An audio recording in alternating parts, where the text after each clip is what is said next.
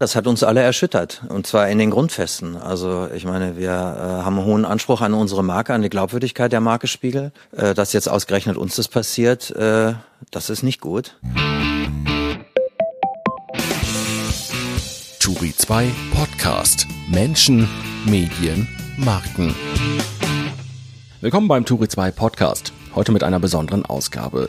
Wir wollen am Ende des Jahres zurückblicken auf das, was 2018 in der Medienwelt passiert ist und auf das, was bei Turi 2 TV lief. Und das machen Björn Zislik und Markus Tranto. Mehr als 200 Videos haben wir in diesem Jahr produziert. Wir haben Medien- und Markenmacher getroffen. Wir waren bei Kongressen und Branchenevents. Die Highlights aus unseren Videos gibt's hier in diesem Podcast nochmal ganz kompakt zusammengefasst. Und wir haben uns auch um die großen Aufregerthemen des Jahres gekümmert. Von der Steingart-Demission beim Handelsblatt zu Jahresbeginn bis zum Relotius-Skandal am Jahresende. Steffen Klussmann, den neuen Spiegel-Chefredakteur, den haben wir gerade zu Anfang schon gehört. Deshalb fangen wir genau damit auch an. Wir rollen das Jahr quasi von hinten auf. Wir haben als erstes TV-Team mit Steffen Klussmann über den Umgang mit dem Betrug gesprochen. Er weiß, der Spiegel hat viel Glaubwürdigkeit verloren. Hinter vielen Arbeitsweisen steht jetzt ein großes Fragezeichen. Diese Glaubwürdigkeit, die müssen wir uns zurückholen. Die müssen wir uns zurückarbeiten und erstmal damit, dass wir uns relativ nackig machen, die Hosen runterlassen äh, und das dann wirklich transparent und sauber aufarbeiten. Und wenn uns das gelingt, also wenn Sie das eine ist, Krisen und Skandale sind das eine, ist schon schlimm genug, ähm, aber wenn man nichts draus lernt, ehrlich gesagt, dann ist richtig schlimm und dann versuchen wir wenigstens was draus zu lernen. Markus, du warst bei Steffen Klussmann, hast mit ihm gesprochen. Wie schätzt du die Situation denn ein? Also ich finde es erstmal ziemlich bemerkenswert, dass der Spiegel so offen mit dem Skandal umgeht. Ja. Die Enthüllungen in eigener Sache, die wirken auf mich ziemlich ehrlich. Der Spiegel praktiziert damit sozusagen genau das Gegenteil der äh, klassischen Salamitaktik, die ja oft viel kritisiert wird. Er packt die Wurst gleich so komplett aus, wie es geht. Ähm, die Texte wirken auf mich zum Teil wie Rechtfertigungsversuche. Ähm, ich wünsche dem Spiegel, dass der Skandal am Ende sauber aufgeklärt wird, denn schon jetzt merkt man, dass er der ganzen Branche äh, schadet und die Lügenpresserufer einfach lauter werden. Ähm, mit Hohn und Spott und Häme wird der Spiegel aber, denke ich, leben müssen in der nächsten Zeit, denn ähm, er selbst, muss man ehrlich sein, äh, legt bei der Berichterstattung einfach sehr hohe moralische Maßstäbe an an und an denen wird er jetzt gemessen. Ein anderer Name, der in der Medienwelt in diesem Jahr für Aufruhr sorgte, ist Gabor Steingart.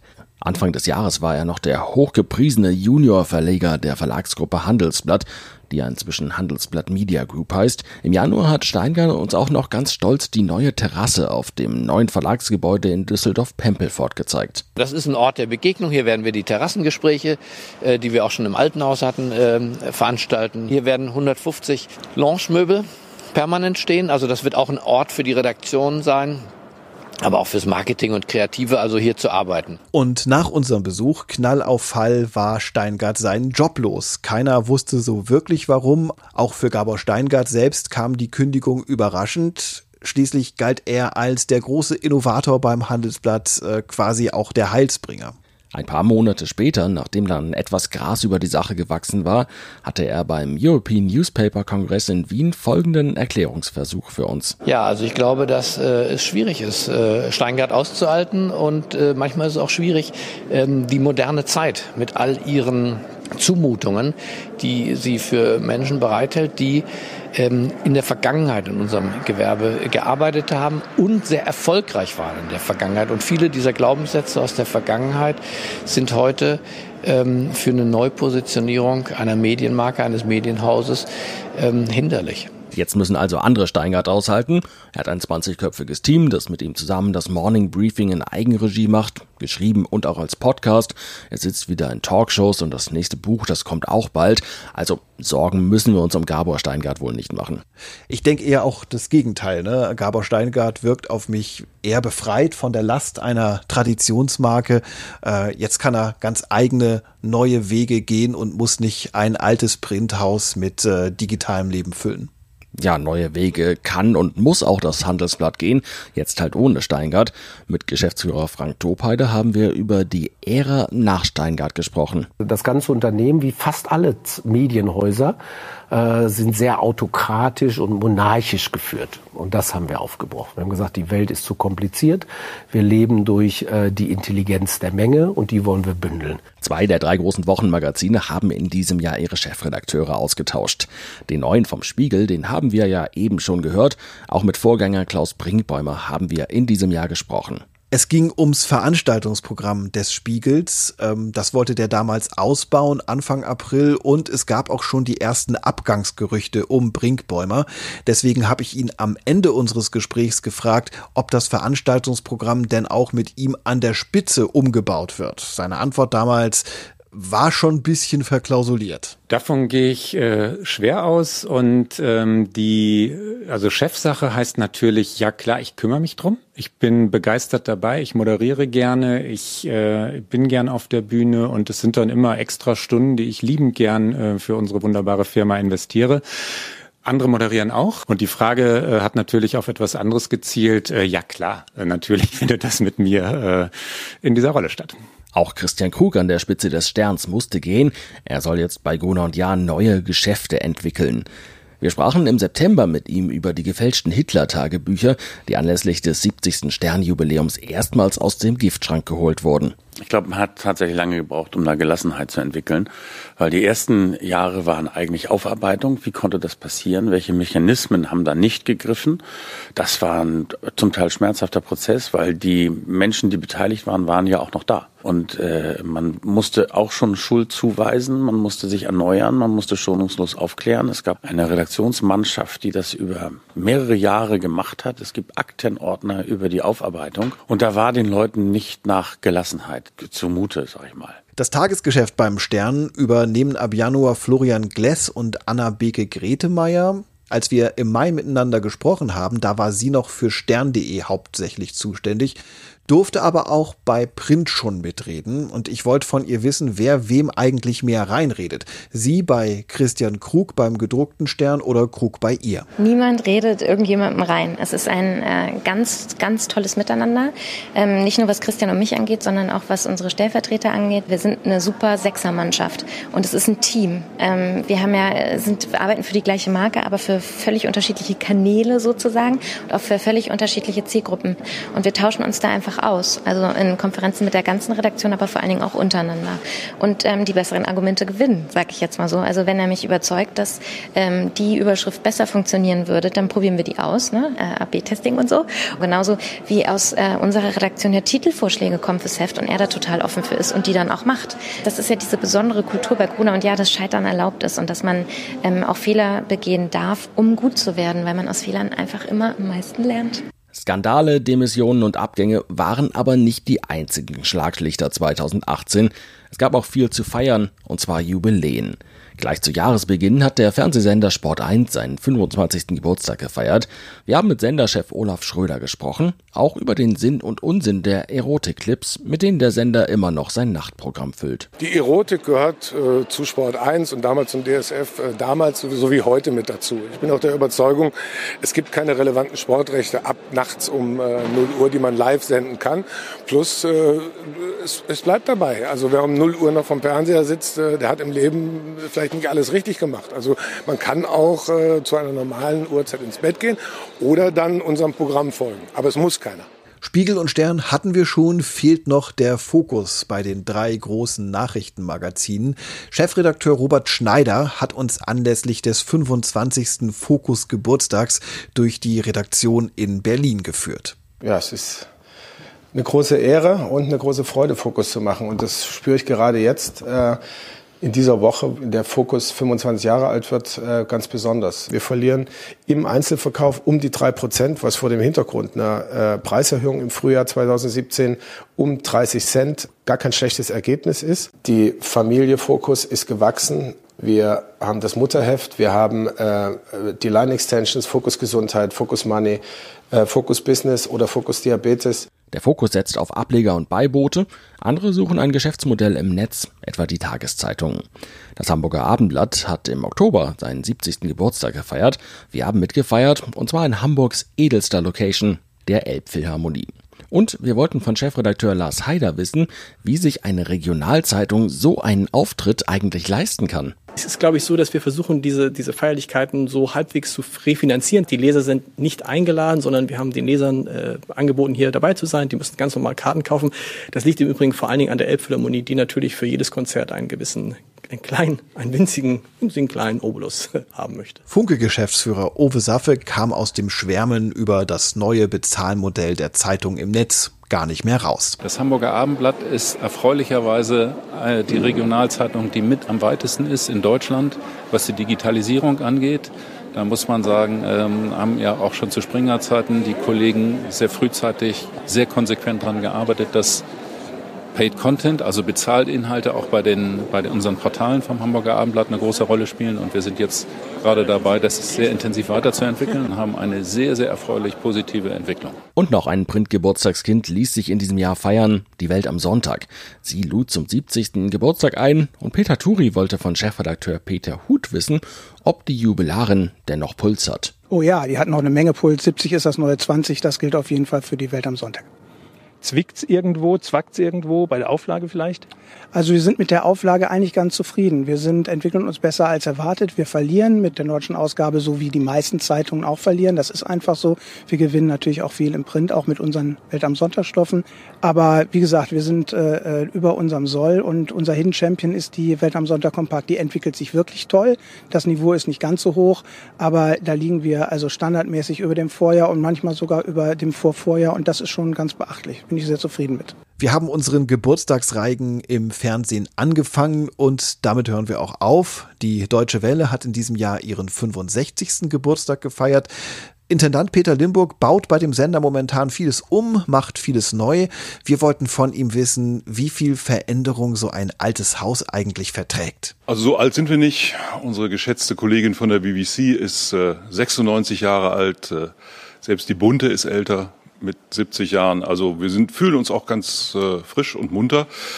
So ein Haus muss sich immer verändern und äh, es gibt kein Maß, wie viel Veränderung ist gut und nicht, sondern wir müssen reagieren auf die Märkte, auf unsere Nutzer, auf die Digitalisierung und deswegen, wir verändern uns ständig und äh, das ist äh, mittlerweile auch äh, bei unseren Mitarbeitern sozusagen äh, gelebt, dass Veränderung einfach dazugehört. Nach so viel Feierei ein ernstes Thema. Seit Herbst 2017 steht ein Hashtag als Ausdruck für sexuelle Belästigung. MeToo. Los ging es damals mit dem amerikanischen Filmproduzenten Harvey Weinstein. Daraufhin meldeten sich immer mehr Frauen, die über ihre Erfahrungen mit sexueller Belästigung in der Medienbranche berichtet haben. Die größten Fälle hier in Deutschland waren 2018 zum einen der WDR, zum anderen der Regisseur Dieter Wedel. Ähm, der WDR hat einen Auslandskorrespondenten und später auch den Fernsehfilmchef Gebhard Henke freigestellt, weil ihnen sexuelle Belästigung vorgeworfen wurde. Gegen Regisseur Dieter Wedel gibt es ebenfalls Vorwürfe der sexuellen Belästigung, die schon vor Jahren und Jahrzehnten gewesen sein sollen. Auch beim US-Medienunternehmen Weiß gab es sexuelle Übergriffe.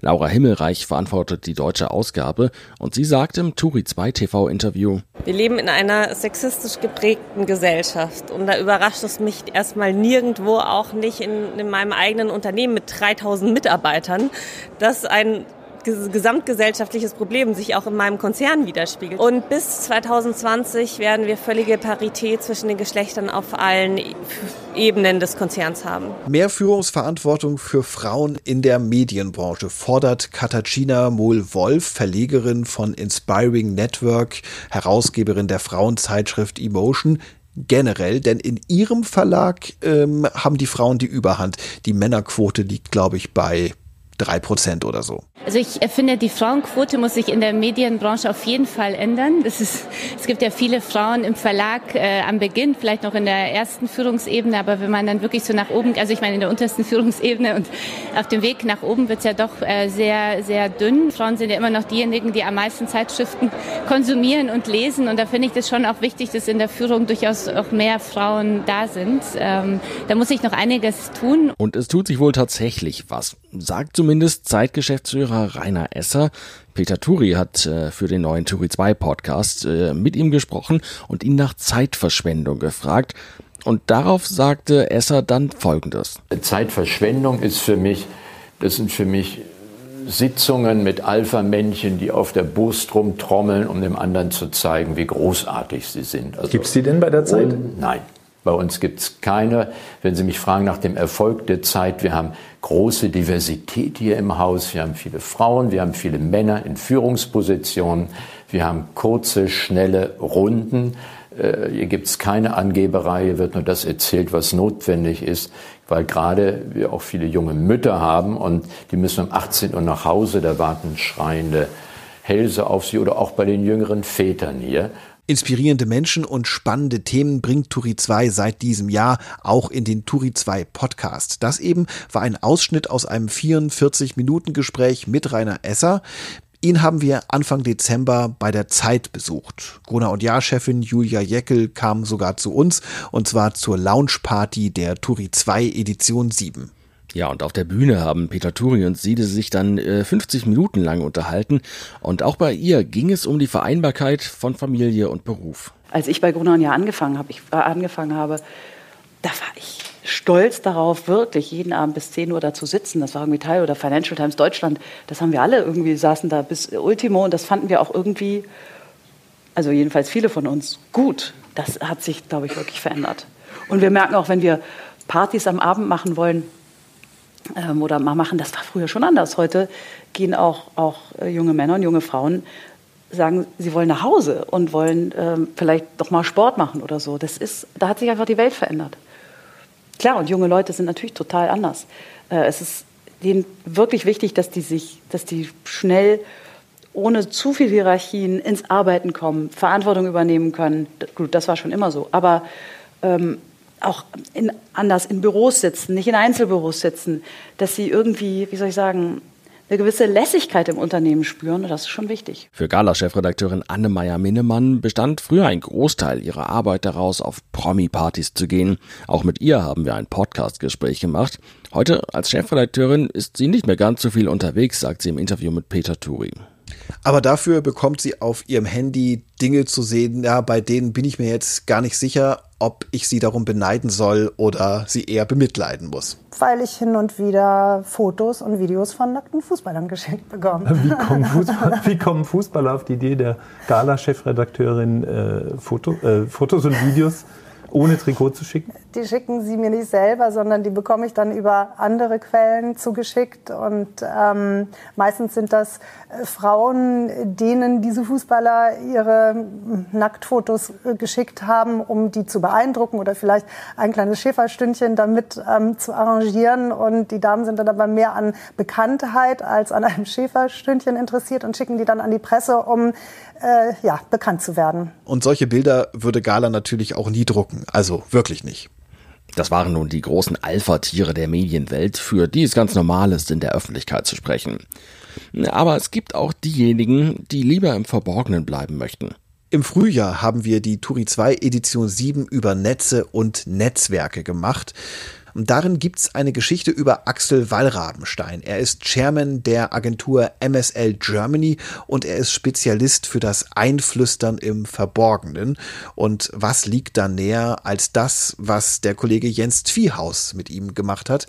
Er hat ein Flüsterton-Interview mit ihm geführt. Naja, es gibt halt manchmal Themen, da muss man schon mal ein bisschen drehen, da muss man sich auch mal versuchen, das ein oder andere Thema in eine richtige Richtung zu wenden. Das ist schon richtig.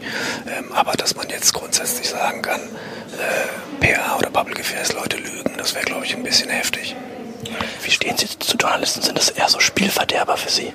Na, wenn man so lange im Job ist. Ich habe ja auch mal als Pressesprecher gearbeitet in einem Ministerium. Da lernt man Journalisten hassen, oder? Ich weiß nicht, ob man sagen kann hassen, aber wenn man natürlich irgendwie das zehnte Mal entweder abends kaum ins Bett kam oder morgens um 5 Uhr aufstehen musste, weil irgendwelche Skandale, Skandelchen oder sonstigen Sachen anliegen, dann hat man da nicht besonders viel Freude. Aber auf der anderen Seite muss man das, äh, glaube ich, einfach fair sehen. Jeder macht da seinen Job. Und ein Journalist, der Pressesprecher herausfordert, der hat da seinen Job meistens auch gut gemacht. Axel Wallrabenstein hat gerade erzählt, dass er manchmal um 5 Uhr rausgeklingelt wurde. Die Frage, wie sich unsere Arbeitswelt angesichts der Digitalisierung verändern muss, das hatte uns in diesem Jahr an ganz vielen Stellen beschäftigt. Hm. Wie etwa geht man damit um, wenn dauernd das Handy hupt, ja, auf dem Lockscreen hat alles die gleiche Priorität, ne? Der Werbenewsletter von Ikea genauso wie die Mail vom Chef äh, oder die WhatsApp von der Ehefrau.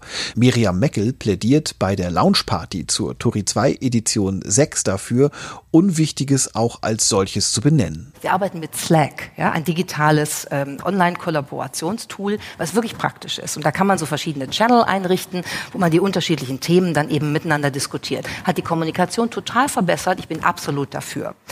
Dann hat irgendjemand mal ich befürchte, ich war es selber, ähm, zu einem wahnsinnig äh, wesentlichen Thema, was ganz schnell gelöst werden musste, einen Channel wichtig eröffnet. Und in diesen Channel wichtig wurden am Anfang ganz wichtige Sachen reingepostet. Äh, und heute habe ich darüber nachgedacht, als ich da so drin rumgelesen habe, dass sich dieser Wichtig-Channel, der hat eine Anziehungskraft entwickelt, die sozusagen über alle anderen Channel hinweggeht. Und alle Themen sind inzwischen wichtig. Ja? Es gibt in den anderen Channel, Channels passiert gar nichts mehr. Es ist alles in wichtig. Und das ist eine Metapher für das, wie wir mit Informationen umgehen. Ich habe jetzt eben einen neuen Channel eingerichtet, der heißt unwichtig. Ähm, ich bin im Moment der einzige Teilnehmer in diesem Channel, die einzige Teilnehmerin. Ich warte jetzt ab, was passiert. Ich mache jetzt ein kleines Experiment, um zu sehen, ob das irgendwie dazu führt, dass wir neu in den Prioritäten äh, möglicherweise damit umgehen können, dass wir äh, nicht alles für wichtig befinden. Und das ist der, der Kern, worauf ich hinaus will. Es ist nicht alles wichtig. Selbst das, was unheimlich wichtig scheint, ist oft gar nicht so wichtig.